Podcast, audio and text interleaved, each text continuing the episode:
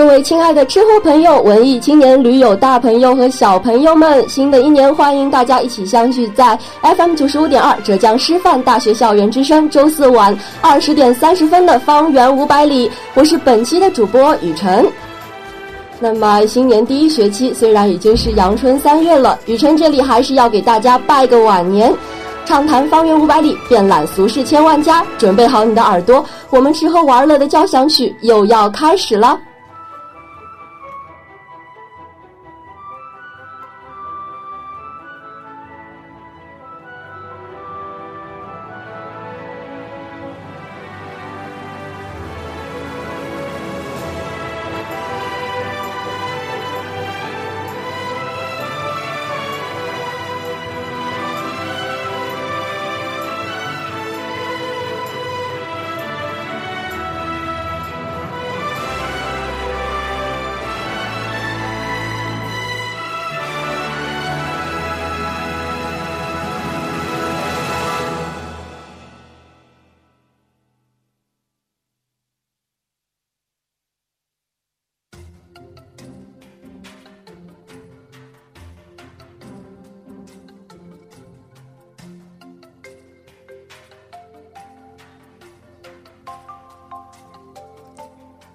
三月份的春天，风中不减瑟瑟寒意。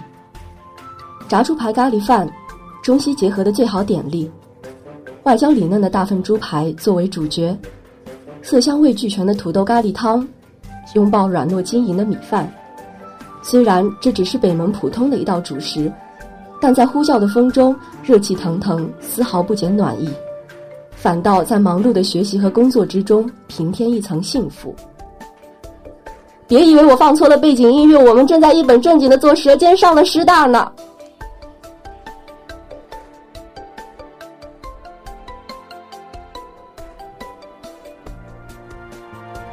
接下来是啊，我们的陷阱小贴士。春节期间，大家是不是只顾得上吃吃吃吃吃？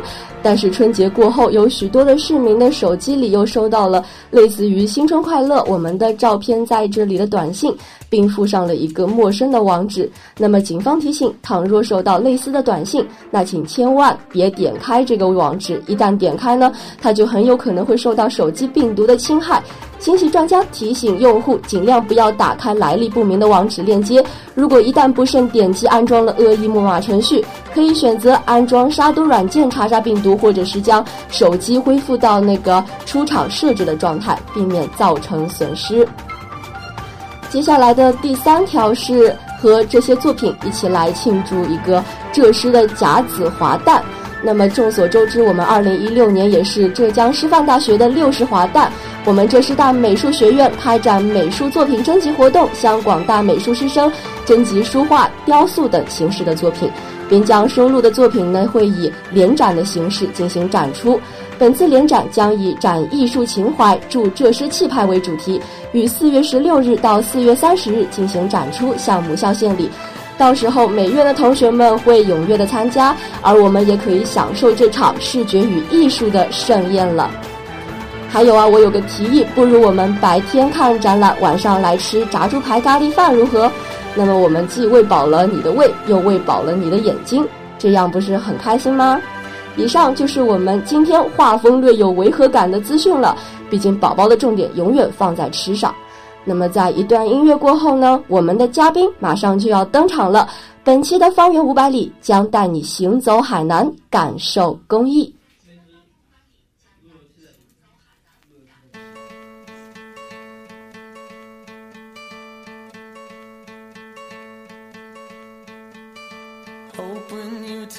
工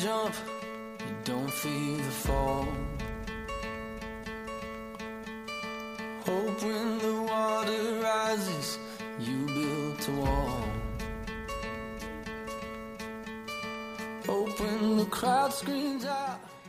这个寒假你在哪里呢？我在路上，我就在爱中行走。这是还参加简爱义工队的我校一名学生的一次真实的经历。一次长达十七天的海南公益之旅呢，给他们带来了这种公益上的切身的这种体会，也是一种心灵的成长。也是呃一种这种人格上的升华。那么现在这位神秘的嘉宾已经坐在我的旁边了，她是一位有着平刘海的非常甜美可爱的一个女孩子啊。那么现在我们就呃跟随着这位神秘嘉宾的心路旅程，一起在爱中行走吧。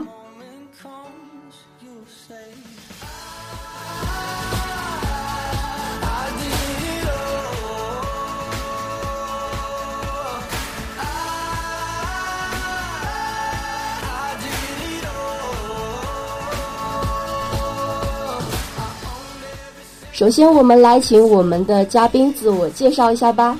大家好，我叫陶希晨，是外国语学院的一名大一学生，性格比较开朗，平时喜欢看书和旅行。啊，真是一名就是呃兴趣爱好都比较广泛的一个女孩子啊。那么呃，我知道就是在爱中行走这样一个公益活动，你是在寒假有踊跃的报名去参加。那么在爱中行走是一个怎样的活动？能不能跟我们大致介绍一下呢？它是简爱基金发起的，由全国大学生共同参与的一个公益行走项目。通过徒搭或者徒步的方式，每到达一个城市，就在那里进行公益活动。哦，是这样的一个活动，是非常的考验一个人的耐力和行走力的。和简爱活动当时，呃，你们是怎么结缘的呢？为什么会发现呃这样一个活动呢？第一次是在微信上看到，当时觉得报名好麻烦。然后我就也懒得报，然后第二次是看空间的时候，看到一个学姐就是转载了这篇励志，然后当时是报名的最后一天，我想着寒假也无聊，然后感觉这个活动也挺有意思的，顺便还可以去海南玩，然后就报名了。对，其实呃，在我的了解里面，很多的大学生他们在寒假期间一直都是在家处于那种无所事事的状态，觉得本来在寒假期间哦应该已经规划好要做什么事情了，但是一放假。一扔书包，一拿起手机，什么事儿都不顾了，对吧？然后眼睛一闭一睁，这短短一个月就过去了。于是我们就开学了。所以我觉得，有你们像你们这样一个活动是非常非常的有意义的。如果是我的话，可能我当时也会去报名参加，毕竟可以让自己的时间没有这么无聊，也能让自己有更多的这种素质上的提升。嗯，那么呃，听说。你们这个当时报名这个入选的流程很复杂，不仅是要报名考核，还有一个魔鬼训练，对吧？那具体是怎么样的？能跟我们分享一下吗？第一个考核是写三封信，一封是写给父母，一封写给最好的朋友，然后一封写给自己。第二个考核是商战，就是自己进东西，然后在学校里摆摊卖，然后用赚来赚来的钱帮助那些流浪汉，给他们送去温暖。第三个就是那个魔鬼训练，每天早上跑三千米，晚上跑四千米，然后一共要跑十五天。三千米、四千米、十五天，这在我的感觉里面就好像跟红军两万五千里长征一样。毕竟我是一个一跑八百米就会喊累的一个女生。那当时你们是怎么坚持下来的？因为，因为已经报名了这个项目，然后感觉就是自己也想去，然后这个活动又挺有意思的。想着，因为还有很多人就是陪我们一起嘛，对，人多就容易坚持下来，然后也就一天一天一天就这样过去了。对，就是会让我想起以前，呃，不管是什么培训也好，考试也好，也是高三那一段特别艰难的日子也好，就是说，只要当一群人能够陪着你这样坚持下来，就是再苦再累也是非常值得的。嗯，这不仅是一个集体温暖的力量，也是能够促进一个人，嗯，更加。更好的融入集体的这样一种氛围吧。那么，嗯，能给我们介绍一下，就是你们那边有一些很有趣的活动吗？在千里迢迢的海南那样一个岛屿上面。第一个第一天开展的是户外培训，就是很多人分成不同的小组，然后做游戏，也是培养那种团队精神吧，顺便也建立那种互相认识一下，建立友谊。嗯。然后还有就是图搭，就是通过。嗯，搭别人的顺风车就是到去下一个城市。其实那次当时海南还是寒潮，然后天也很冷，然后下着雨，还是但是还是有很多好心人愿意载我们一程，然后就是也感受到，尽管在那样寒冷的天气，也感受到温暖。那比如说搭帐篷或者是搭车之类的，其实我个人对帐篷这种东西其实是很有情怀的。虽然我没有住过，但是我很是想去住一次。听说啊，你们在这个活动中就经常搭帐篷什么，那能跟我们讲一讲，就是在搭帐篷这种呃活动里面，你们得到的感受是什么吗？刚开始我不会搭帐篷，就是别人帮我搭。后来就是那个负责人，就是专门教我们怎么搭帐篷。对，让我想起了以前看过那部肥皂剧，叫什么？对，《爱情公寓》里面曾小贤搭那个帐篷，跟马蜂窝似的。就是帐篷搭起来，然后每两个人，一般都是两个人睡一个帐篷，然后挤在睡袋里，然后互相抱着取暖，就挺温暖的。取暖？那听说你们在海南是不是也遭遇了当时那个，呃，寒假？听说是几百年一次的寒潮了。对，当时超冷的，而且还经常下雨，那边比较潮湿。然后还好，我当时穿了冬装过去海南，不然我就冻死了。其实就是预想之外的。本来是想到海南是一个四季如春的地方，像昆明那种春城一样，毕竟是呃在北回归线以以南，对以南。那本来是抱着一种呃非常温暖的这种。呃体温去的本来以为可以去寒假啊，去海南过冬，结果在海南好冷啊。那你们就是一到以后，天呐，冻成狗了。对，嗯，呃，然后你们呃，就一群小伙伴嘛，就我觉得在这样的活动中，因为毕竟很苦，然后旁边有一群小伙伴是非常非常的开心的，再苦也是值得的啊。那你们其中有一些惺惺相惜的友情。可以跟我们分享一下吗？比如说那种友谊、战友情。对，我们刚开始的时候，因为我比较慢热，然后他们都觉得我好高冷啊，都不说话。然后后来是在万宁，那时候玩牌，真的玩牌真的是一件很容易建立友谊的事情。然后就是通过大冒险，就是输了大冒险嘛，然后就一下就熟起来了。然后还有其他活动，就比如商战啊、徒步啊，因为都是一个小组一同。一起完成的，嗯，然后就是经历了那么多事情，就是感情也就更深了。其实，呃，本来有些很多事情，就包括现在大学也好，社会也好，很多时候我们会觉得好像自己的能力的确是有的。那有的时候我们会选择单打独斗。那参加这个活动其实是培养了你们这种团队精神。团队精神其实是非常重要的，因为在今后的这样的一个社会里面。你以后至少就是得跟人家合作这样一到两个 project，所以呃是希望呃通过这样的活动也是呃锻炼了你们的这样的一个团队精神，然后你也从中获得了很多的友谊。有几个啊在印象当中有没有几个让你印象特别深刻的小伙伴呢？有啊，就是我们我们组长是一个新疆人，然后他是一个混血。他父母是从啊，他爸爸是从前苏联苏联那边过来的，然后他妈妈是汉族，他爸爸那边眼睛都是蓝色的，然后因为混血，他的眼睛是又绿又黄，就是那种很神奇的颜色。这让我想到了本尼迪克的康伯巴奇。然后就是我们最最后几天。是因为要解散了嘛？嗯，就是我们自己小组一起在这聚，然后五个人一起睡宾馆，五个人挤一张床，五个人挤一张床。那当时有没有抱怨什么的？没有，我们我们觉得能睡床都已经很舒服了，因为其他时间都睡那种帐篷里面，然后睡睡袋。哦，那其实还是比较艰苦的，这样的一个活动也是遭受了很多的困难啊、挫折，就不管从。呃，别人对你们施加的这种压力也好，还是各方面的一些事情上对你们施加的这些压力也好，那，呃，你对于这些挫折的态度是怎么样的？或者说，能跟我们的听众朋友们讲一下，呃，当时你们遭受了怎样的挫折呢？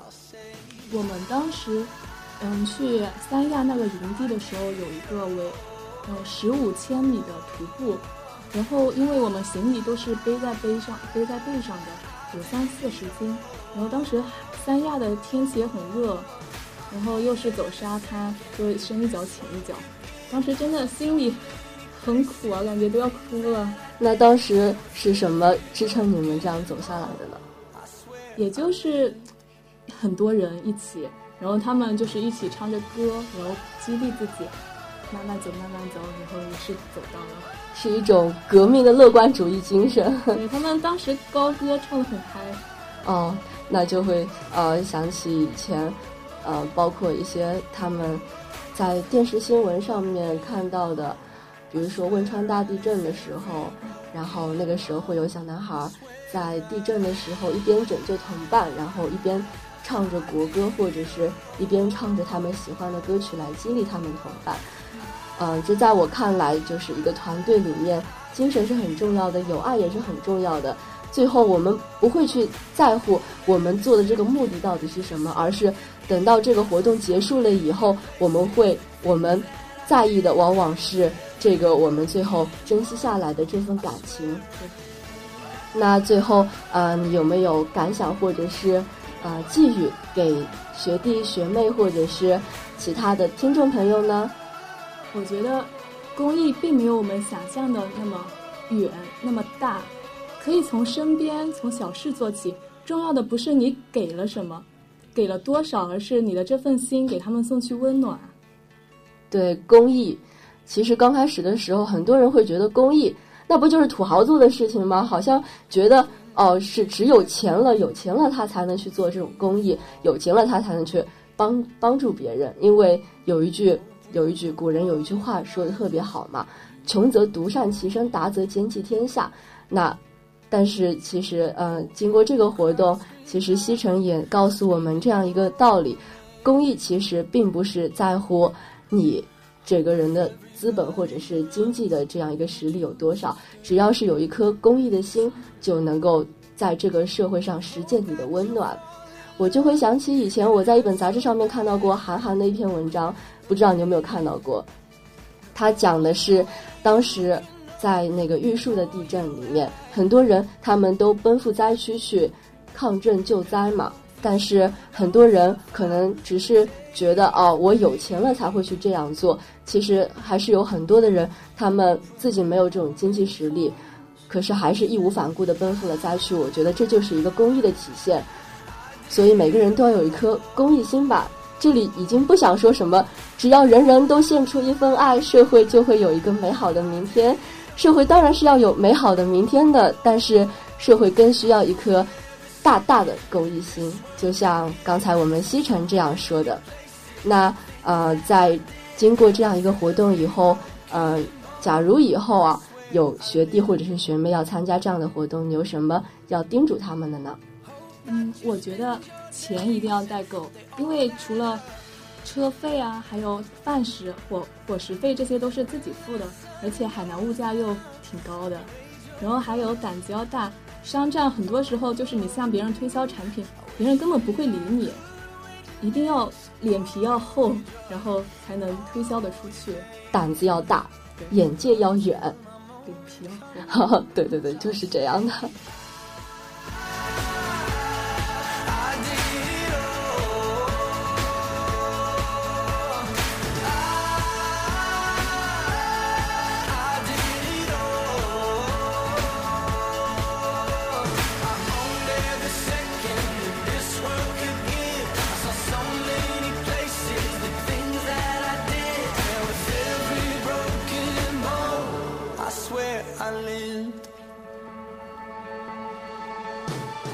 那么刚才西城跟我们分享了很多他在海南做这种公益活动的这个呃心理路程和他的那些感想，不知道各位听众朋友有没有从中获得过很多呢？其实，在雨辰看来，走出去是为了更好的走回来。每个人都需要这样一个锻炼眼界和胆识的这样一个活动，才能让自己的人格和整个公益的心能够得到更高的升华吧。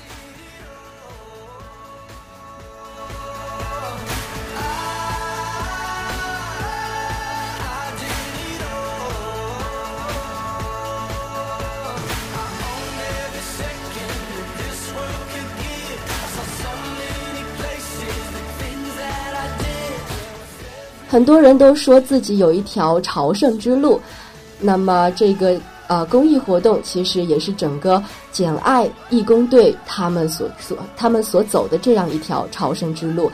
我相信这是一条永远都不会断绝的朝圣之路。那么接下来在那儿不远方将为大家呈现的地方是哪里呢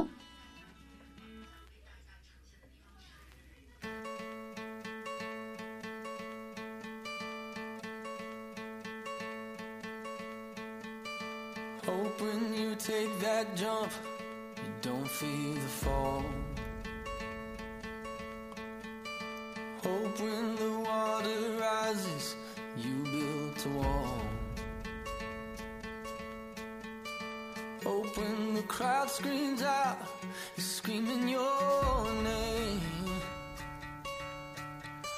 Hope if everybody runs, you choose to stay. Hope that you fall in love and it hurts so bad.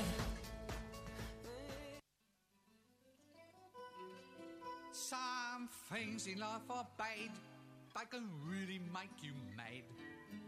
Other things just make you swell and curse. When you're chewing on life's gristle, don't grumble, give a whistle. 在那不远方，在那不远方，明月松间照，清泉溪上流。这家义乌的溪流书店呢，不仅拥有一个好名字，它还拥有在这喧嚣城市中缺乏的安宁环境和人文气息。其实这个书店挺不起眼的，它夹在凌乱的杂货店中间。也许不少人会有这样的感觉。慕名而来了一阵寻找之后，然后突然就在一片花花绿绿的招牌中看见了诗人艾青题写的“溪流”二字。这时候他们就会获得一种啊像如获珍宝一般的惊喜。溪流书店呢，其实是义乌第一个拿到文化经营许可证的个体书店，历史可谓是非常久远。在义乌的文青的记忆里呢，它意味着是书香和文学。书店其实门面不大，却因为满满当当的书显得格外的充实。你走进店里的时候，你就会发现店里有到处埋头找书的人，还有认真看书的人。书其实非常的杂，什么都有，琳琅满目。人在其中倒是非常的自由，不必显得格外拘谨。在溪流书店，在一楼你看到的或许只是书。但是到了二楼却别有洞天，有摄影设备供啊书友啦，或者是摄影发烧友欣赏作品。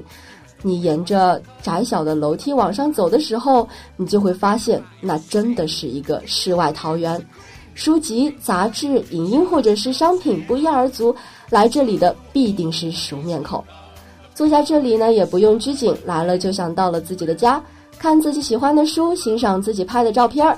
还侃胡聊东南西北十八扯，时间的节奏就在你的手掌里面，可以变得很快，也可以变得很慢。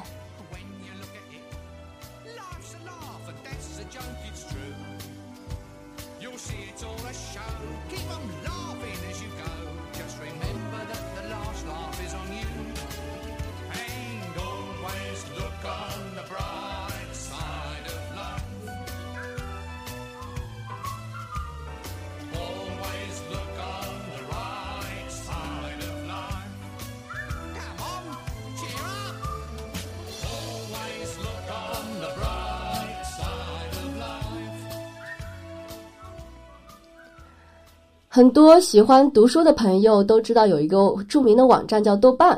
那么在豆瓣读书上面就有一个网友叫做若雨之说，他说前两天呢在城中中路那儿瞎逛，发现了这个书店，外边看着挺乱的，门牌上还居然写着艾青的题词。于是呢他就进去看了看，发现里面还不是一般的乱，不说分类了，摆都没怎么好好摆下。于是呢他就问了一下老板有没有他要的书。老板拿出来，他一看，居然是正版的。后来又看了一会儿，发现正版书还真的是不少。临走的时候还想着，估计他以后少不了要来这儿了。当然，还有一位义乌的读者说，曾经多次的劳心费神托人到杭州、宁波代买读书杂志，曾经断言义乌是找不到书的，可有一天终于在溪流书店里找到了。溪流书店呢，有一些非常专业冷僻的书籍资料，比如说陈德之先生的《蒙元史研究丛稿》，还有铁琴铜剑楼藏书提拔记录，明清八大家文钞等，这里都有。虽然呢有不少人喜欢这个书店呢，但是目前个体书店经营可谓是举步维艰。就像溪流书店的店主刘振宏说，义乌的个体书店几乎都关了。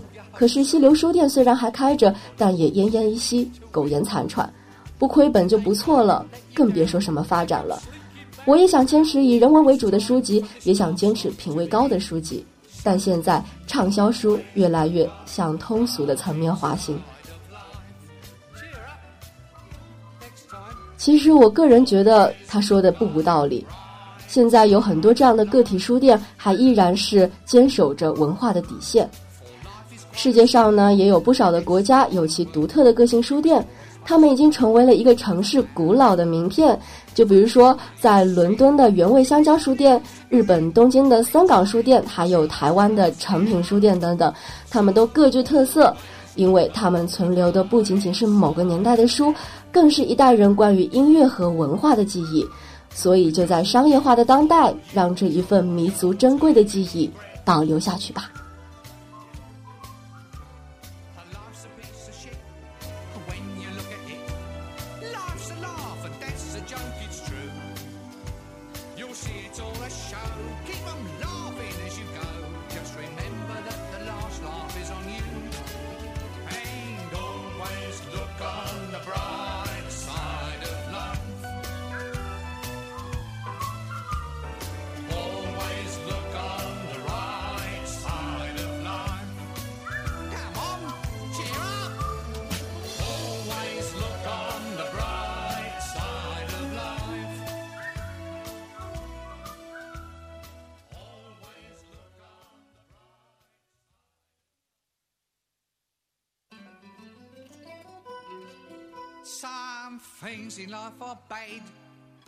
Really make you mad.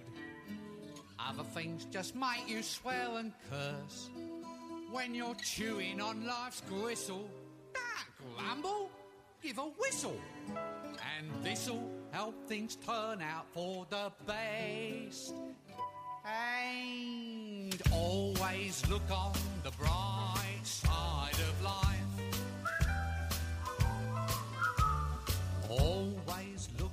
其实雨辰还想最后送给大家一句话，就是不论工作再忙，学习再累，请抽出一定的时间，一定要抽出自己的时间去这样的书店里多坐坐呀。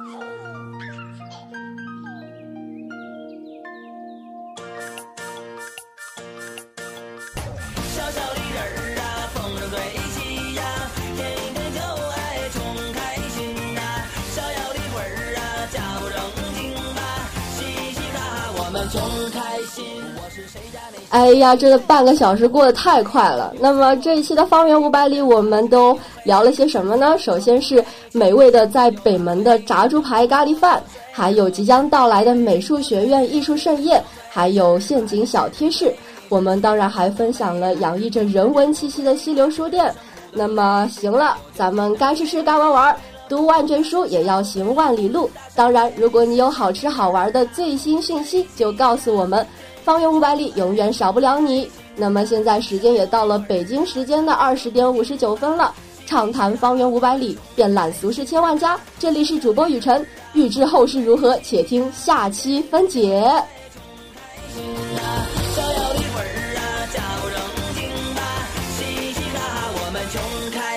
他是谁家那小谁？身材赛过杨贵妃，貌美赛过七仙妹，婀娜多姿如翡翠。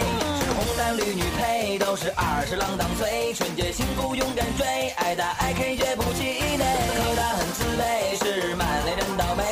是白天摸过黑，还是夜里做过贼？这人生苦短累，今朝有酒今朝醉。为了不哭大声笑，为了不烦大声呸。